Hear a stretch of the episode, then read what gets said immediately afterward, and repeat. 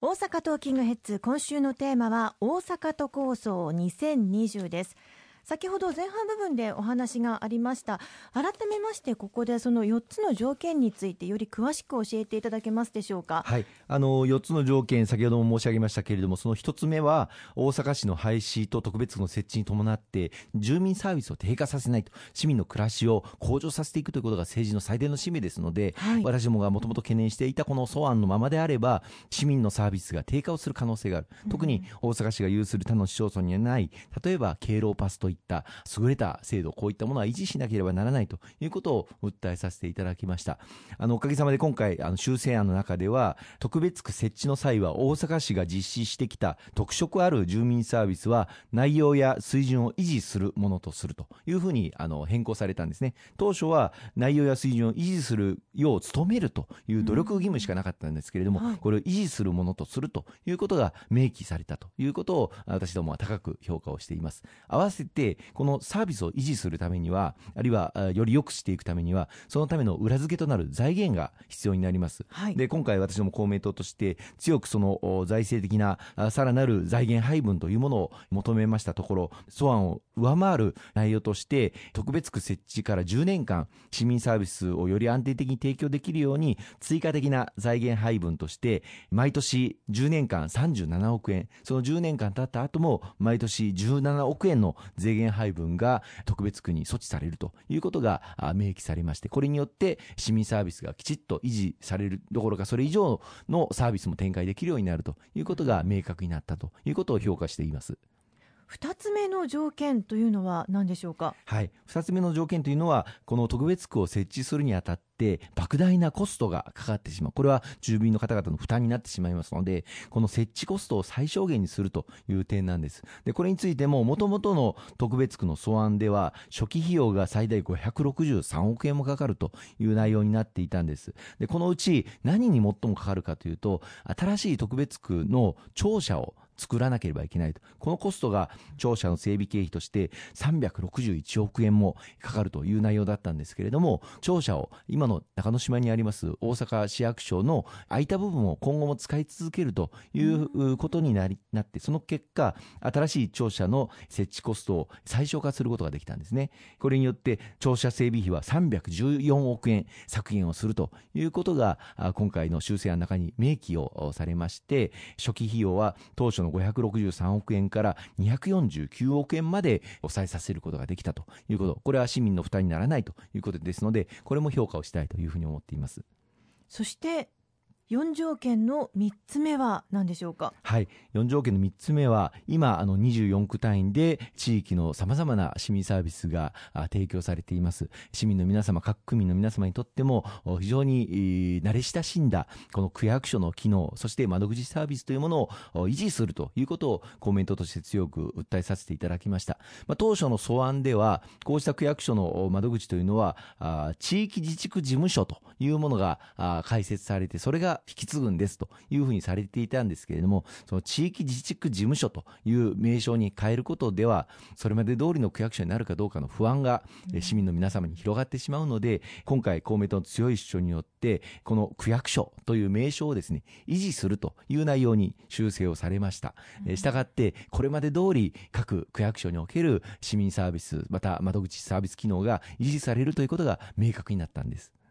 そして最後の4つ目は何でしょうか、はい、あの今、大阪市ではあの3か所目の児童相談所の建設について計画が明確になっていますけれども特別区を4つ作るんであれば4つの特別区にすべてにこの児童相談所を作るべきだということを公明党強く訴えさせていただきました。大阪市におきましても今児童相談所の役割というのは大変重要になっていまして、はい、あの児童虐待に関する通報通告が年々増えていっているんですね。平成20年の段階では1000件以下の相談しか児童虐待件数の相談というのは来てなかったんですが昨年はついに6000件を上回る6316件もの相談が寄せられています。この相談が増えているというのは相談しやすい環境になっているということもあるんですけれどもやはり子どもたちの命と安心安全を守るためにこうした児童虐待に対する対応体制というものはしっかり強化をしていかなければならない、特に特別区というそれぞれ別の自治体にこれから生まれ変わるわけですからその4つの自治体4つの特別区にすべてに児童相談所を設置すべきだということを公明党として強く訴えさせていただきましてこれが今回の法的協議会におきましてもこの4つ目の児童相談所を作るということの明言を現地を得ることができましたのでこれもあの評価しているところです。